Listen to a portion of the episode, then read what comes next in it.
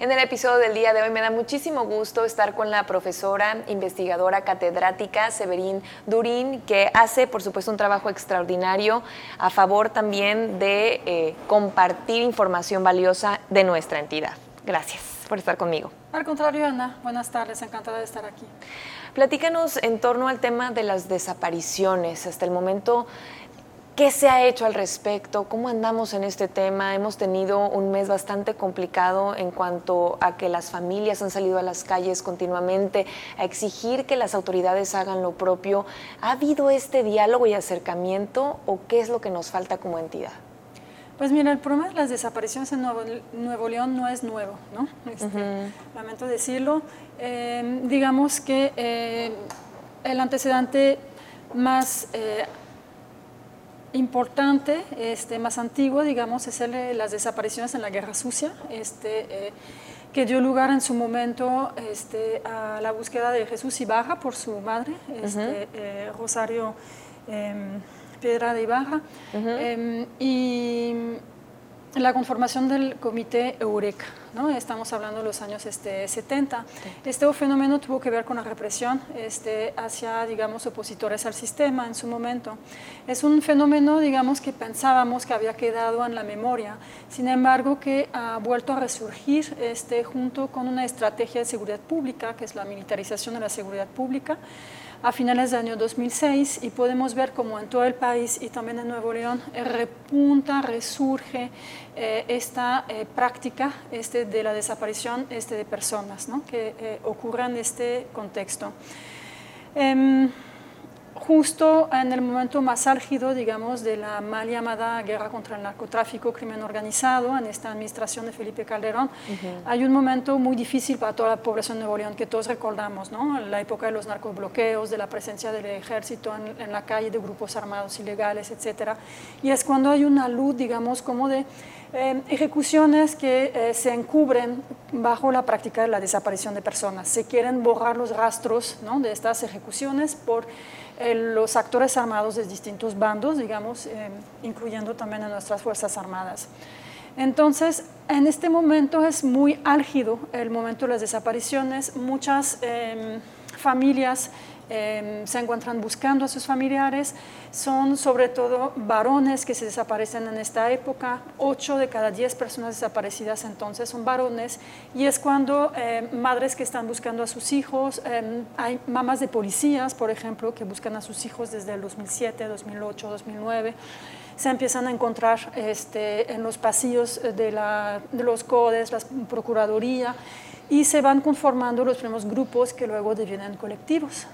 El primero fue La Lupa, Lucha por Nuestros Amores, que se conforma con el Movimiento por la Paz, con Justicia y Dignidad, cuando eh, con la Caravana del Consuelo en 2011 eh, vienen, digamos, aquí a, Monterrey. Este, ya estaban siendo como asesorados por CADAC en este momento y se van conformando con el tiempo distintas visiones políticas, distintos eh, colectivos, Funden este, en el año 2012, Eslabones por los Derechos este, eh, Humanos y Buscadoras mucho más recientemente. Eh, todos esos colectivos pugnan, digamos, por encontrar a sus hijos, pero pugnan para que las autoridades investiguen y buscan ¿no? este, a sus hijos principalmente, también a a sus hijas eh, en una mucho menor medida como lo explicaba. Todo esto deviene en acciones, por ejemplo, la construcción, este, la co-construcción, vamos a decir, entre sociedad civil y las autoridades de un grupo especializado en búsqueda de personas, el GEBI, ¿no? que se alberga dentro de la estructura de entonces Procuraduría, en la Agencia Estatal de Investigaciones, y digamos que em, también se pugna a nivel em, eh, legislativo, este, se tipifica el delito de desaparición forzada en 2012, 2014 es el GEBI, 2015 también en materia legislativa, algo muy importante para las familias es la declaración de ausencia, ¿no? que permita arreglar, digamos, muchos papeles, cuando hay una persona desaparecida hay muchas dificultades también administrativas. Y a nivel nacional eh, hay una ley general de víctimas que se aprueba en 2017 entonces, de esto eh, ha sido eh, impulsada por los familiares en todo el país y deviene en un sistema nacional de búsqueda y en un sistema también estatal de búsqueda, por lo que en 2018 aquí se abre, digamos, se instala la Comisión Local de Búsqueda. Aquí tienes el panorama de todos los actores ¿no? en presencia, los de sociedad civil, este, la parte, digamos, que tiene que ver con Procuraduría, Fiscalía, que están a cargo de investigar las responsabilidades en caso de desaparición, y la autoridad encargada de buscar, que es la Comisión Local de Búsqueda, que depende de la Secretaría este, de Gobierno. ¿Qué es lo que sucede también en esa época? Fíjate que las desapariciones estaban muy álgidas en 2010-2011, es la época más difícil, más dramática históricamente. Sin embargo, bueno, se fueron bajando eh, a partir del 2013-2014, disminuyeron bastante, pero a partir del 2018 repuntan de una manera que vamos a calificar de severa. ¿sí? de manera muy importante, a pesar de que se va creando una comisión local de búsqueda, de que hay más leyes, más instituciones, ¿verdad? este, a cargo de... Incluso hay una fiscalía especializada en búsqueda de personas, ¿no? Desde el 2015. Suben muchísimo, de nuevo, las desapariciones en el Estado, ¿no? Y llama mucho la atención. Pero además se feminizan. Es decir, si en esta época, vamos a decir, de los momentos más álgidos de la guerra contra el narco eran ocho varones por dos mujeres, ahora este, la, tendencia se transforma. Es decir, eh, ahora tenemos a una eh, mujer desaparecida por dos varones. La diferencia es considerable, estamos de acuerdo. Entonces hay una feminización de las desapariciones en el estado de Nuevo León que ocurre del 2018 por acá y que apenas ahora, digamos, yo desde la academia lo tengo claro hace tiempo y escrito al respecto, ¿verdad? Sin embargo, la conciencia a nivel eh, del público eh, llegó a través de la presión que hicieron los papás, este, eh, papás de primero María Fernanda, este, el caso, bueno, ahora sí, también de Devani, este, que el que más trascendió, Yolanda, y empezamos ahora a ver ya no mamás buscando a sus hijos, sino papás buscando a sus hijas, hijas que encontramos además asesinadas. Y esto que estás platicando eh, también pues genera un análisis en cuanto al contexto social de lo que está ocurriendo en nuestra entidad o no. Sí, por supuesto. Esta transformación social o sociocultural tiene que ver con el género de desapariciones y cómo ha ido aumentando eh, finalmente, eh, por una parte, la violencia eh, hacia las mujeres. Esta es una expresión finalmente de la violencia hacia las mujeres, pero también em, se tiene que entender en otro contexto mucho más de fondo, en que todas las desapariciones que se han venido perpetrando de los años por acá, recordamos 2007 empieza a, surgir esa práctica nuevamente, todas devinieron también en carpetas de investigación que abrió la Procuraduría, ahora Fiscalía, y que tampoco dieron sentencias. ¿no? Buscamos alrededor de 6.500 personas, las cifras se mueven todo el tiempo ¿no? aquí en Nuevo León, y hay nada más una sentencia condenatoria o sea, el nivel de impunidad es grandísimo. Es absoluto. Una sentencia, pues es 99.98% que te puedo decir. ¿Sí? Entonces, este también es el contexto en cuanto a eh, la no judicialización de los casos, qué es lo que está pasando por esta parte. ¿Y esto qué significa? Si tú no, em, si no hay un reconocimiento de responsabilidades, investigación de las responsabilidades y pues castigo a los culpables como piden los familiares. Entonces, ¿qué mensaje tú desde también el Estado estás enviando a la ciudadanía? No, y a las personas que están haciendo estos delitos también. Exactamente. Entonces, por una parte, las personas que hacen esos delitos les estás como dando permiso, vamos a decir. Esto podríamos decir. Pues sí, porque no pasa nada. Exacto. Y entonces, para la ciudadanía también hay un, eh, una sensación muy alta de inseguridad, finalmente. ¿Qué es lo que estamos viviendo las mujeres hoy en día en ah. Nuevo León? El sentimiento de inseguridad es altísimo. Entonces, ahorita además esto redunda en que los padres de familia temen por sus hijas, las adolescentes también temen para este, ellas mismas. Entonces, incluso se está limitando mucho más eh, la libertad de movimiento de las niñas, las adolescentes y las jóvenes por lo mismo, porque el terror es tan alto que entonces todavía les restringimos más sus libertades. Entonces se está acrecentando, acrecentando día con día incluso la violencia ¿no? este, eh, hacia las mujeres, perpetradas por las personas que desaparecen, pero también desde las mismas familias, las mismas comunidades, porque hay ese imperativo de protegerlas, pero entonces, ¿qué? ¿Las vamos a encerrar? ¿Qué, qué, podemos hacer como comunidad? Hemos estado viendo también que la gente hoy sale más a las calles a exigir justicia. Vemos a las mujeres de todas las edades clamando que las autoridades hagan su trabajo. ¿A qué tenemos que llegar para poder tener un cambio y una respuesta y que haya justicia para todos estos casos? Así es.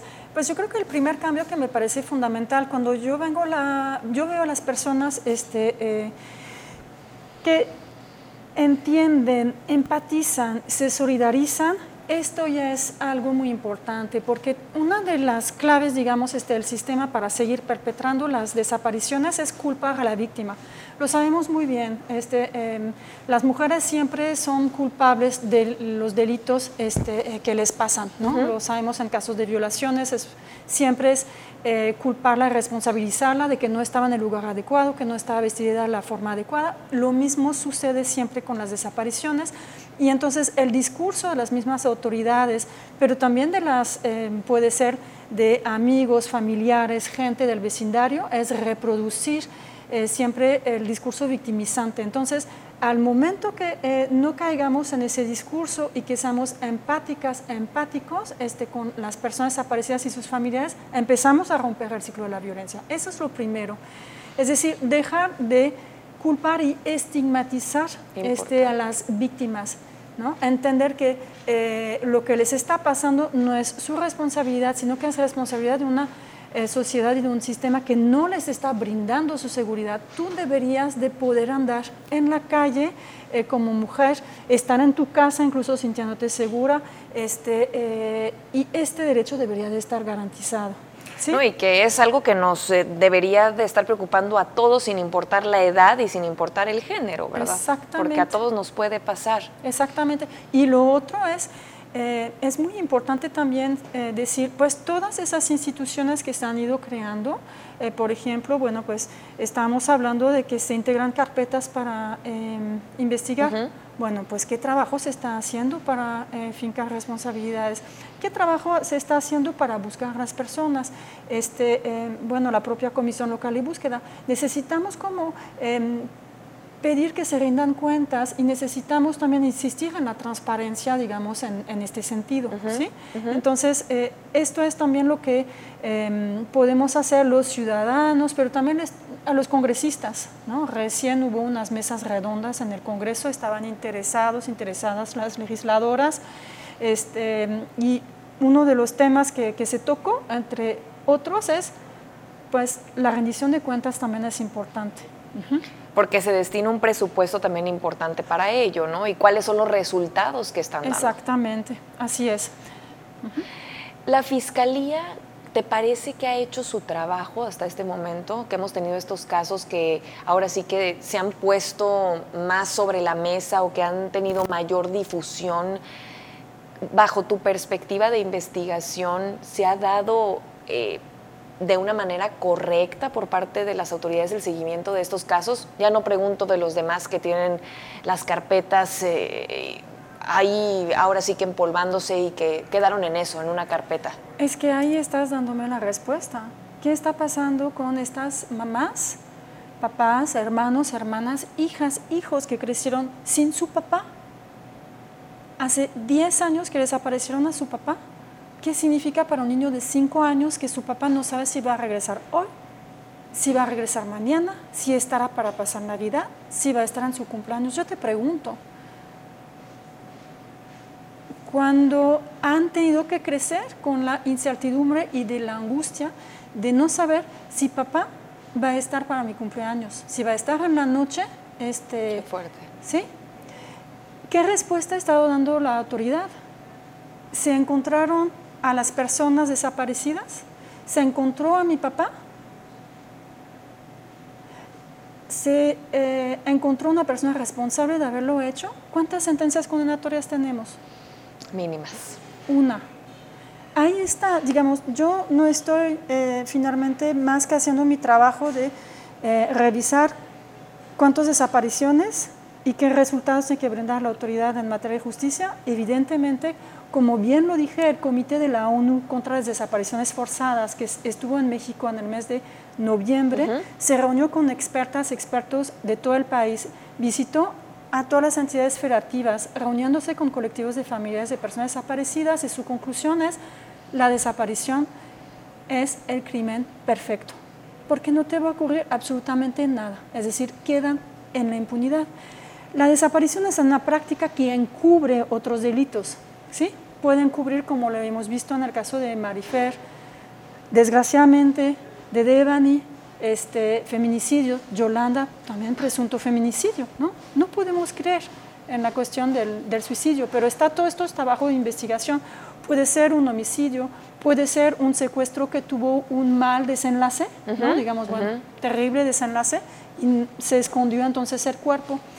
Eh, puede ser también la extracción, este, la coerción de jovencitas, este, eh, para realizar trabajo sexual, ¿no? lo que se llama la trata para fines de explotación sexual, pero también de chavitos de colonias para eh, trabajar de manera forzada para el crimen. En fin, hay muchos otros delitos, digamos, que están detrás de, esa, de esta práctica eh, para la propia eh, inspirar terror en cuerpos policíacos. Hace muchos años era una práctica ¿no? este, que, se realizaba. En fin, hay muchos delitos que están atrás y que mm, la práctica de desaparecer los rastros de las personas es eh, una manera, digamos, de mantenerlos, ahora lo sabemos, en la impunidad.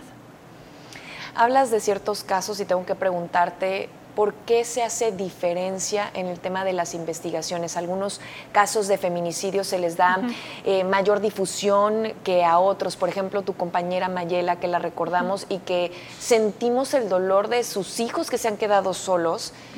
¿Y qué ha quedado en eso? Mira, nosotros como comunidad académica fuimos este, obviamente muy dolidos y lo seguimos siendo porque eh, Mayela sigue estando desaparecida.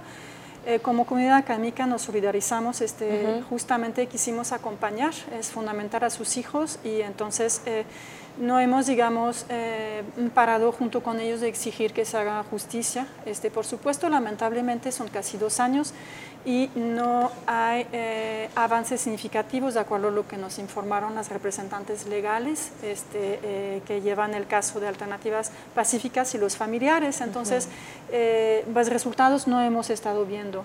Em, hubo mediatización de este caso, así como lo que no permitió que se llegaran los resultados, ¿no? Eh, este año lo que vimos es una toma de conciencia muy fuerte en torno al caso de Marifer. Estamos hablando de una joven de un, medio, vamos a decir, privilegiado de algún modo y que eh, permitió también cierta toma de conciencia. En el caso de Devani, lo que a mí me llama mucho la atención y me parece clave para entender, tiene un papá que, eh, vamos a decir que afortunadamente es abogado y este le da herramientas para manejarse en el medio justamente de la fiscalía. ¿sí? este, muchos de los familiares se encuentran desprovistas, desprovistos de asesoría jurídica, de la capacidad de contratar finalmente un abogado, una abogada, y em, es realmente es una vivencia extremadamente difícil, pero donde además necesitas herramientas jurídicas porque eh, los eh, pasillos, digamos, este, del Poder Judicial son muy tortuosos. ¿sí? Y entonces esto, digamos que hizo, eh, para mí hace la diferencia en el caso de Devanis. No se ha hablado en esos términos, pero a mí me queda como muy claro ¿no? que eh, este señor, digamos, tiene como eh, mayores herramientas para hablar con, con, la autoridad en este caso. Pero lo que hemos visto ahora es que son papás que buscan a sus hijos. Sí, lo habías mencionado. Sus hijas, perdóname. A sus hijas.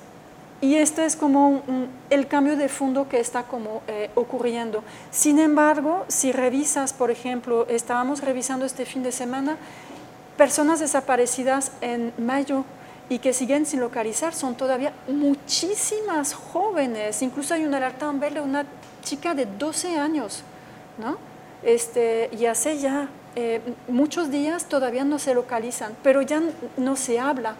Como que... Eh, ¿Tiene que ver la agenda con posición social? con, esto, con este tema de buscar a tus seres queridos o de hacer Se difusión? requiere de muchos recursos. Tú tienes que dedicarte días completos y no ir al trabajo este, para estar mm, yéndote a las instituciones, yendo a Fiscalía, yendo a la Comisión Local de Búsqueda. Entonces, se requiere de, de- de tiempo, de recursos y las personas este, eh, no están en igualdad de condición para realizar este tipo, digamos, de... eh, pues de eh, movilización, ¿no? Este, para estar buscando a su familiar. Sí hay mucha injusticia también en este sentido. Así es, no todo el mundo está en las mismas condiciones. Nuestra compañera, por ejemplo, nosotros la pudimos también acompañar junto con la Organización Alterna- Alternativas Pacíficas. Esto permitió mantener la demanda, pero estamos obviamente batallando porque la audiencia se cansa y deja finalmente de apoyar en un momento dado porque esto es lo que se logra cuando los casos se mantienen en la impunidad, generan un cansancio muy grande y un desgaste muy grande en las personas. Y no nada más te hablo de, eh, de mi compañera o de lo que podemos sentir, es un, algo generalizado en los familiares. Mira, eh, yo tengo muchas amigas en los colectivos que buscan a sus hijos desde hace algunas siete años, otras 10 años, hasta 12 años. Ahorita que toda la atención estuvo puesta en desapariciones, en la de Devani principalmente, pero no nada más, y que además muy pronto hubo resultados en las búsquedas, muy lamentables los resultados, pero hubo resultado. Ya no están sin localizar.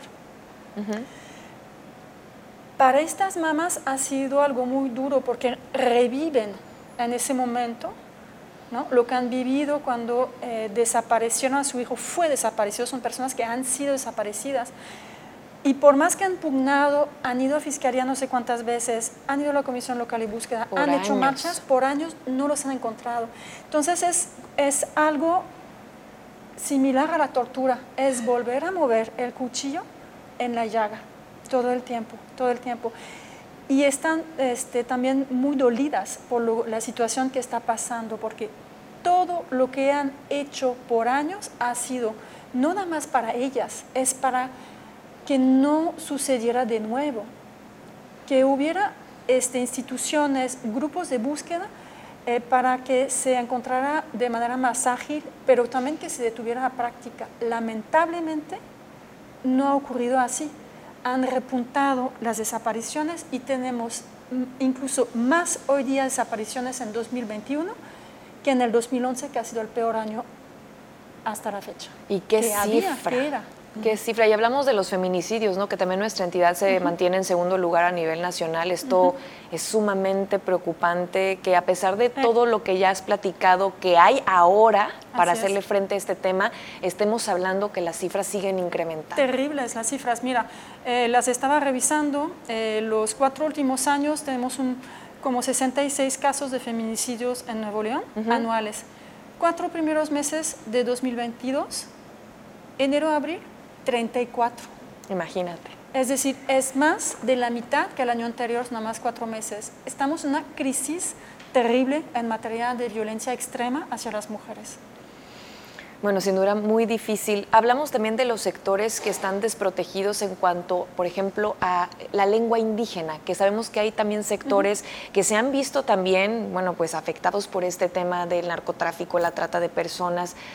¿Qué hay también por parte de la Fiscalía? ¿Hay preparación para recibirlos? ¿Cómo, ¿Cómo hacerle frente a alguien que no habla el español cuando quiere, por ejemplo, interponer una denuncia? ¿Tampoco existe eso en nuestra entidad o sí? Bueno, esto es para mí un tema un poco distinto, ¿no? Mm, ajá. Este, estamos haciendo un cambio un poco brusco, pero bueno, este, queriendo un poco separarlo de la cuestión este, de las desapariciones, ¿no?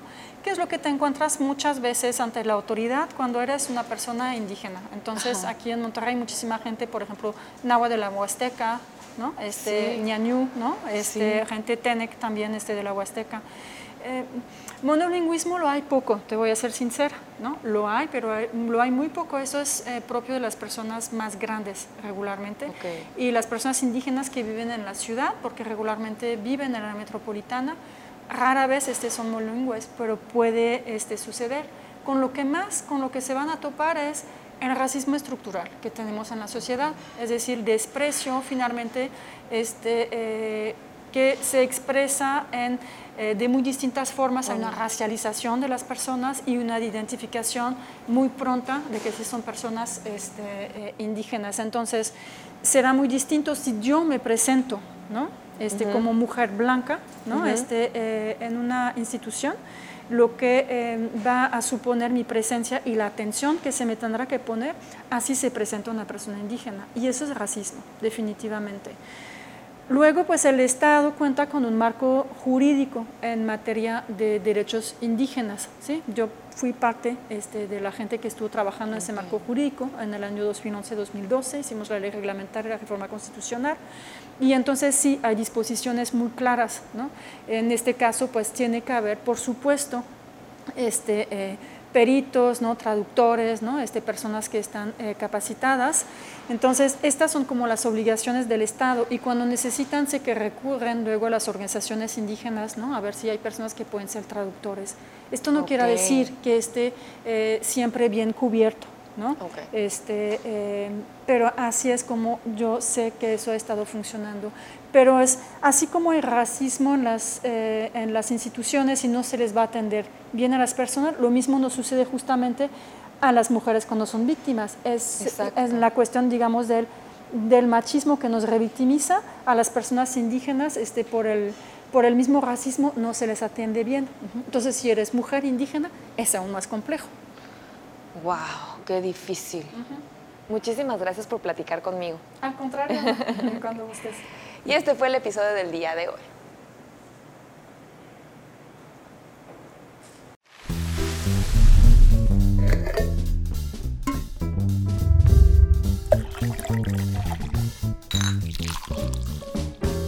¿Y si nos tomamos un café?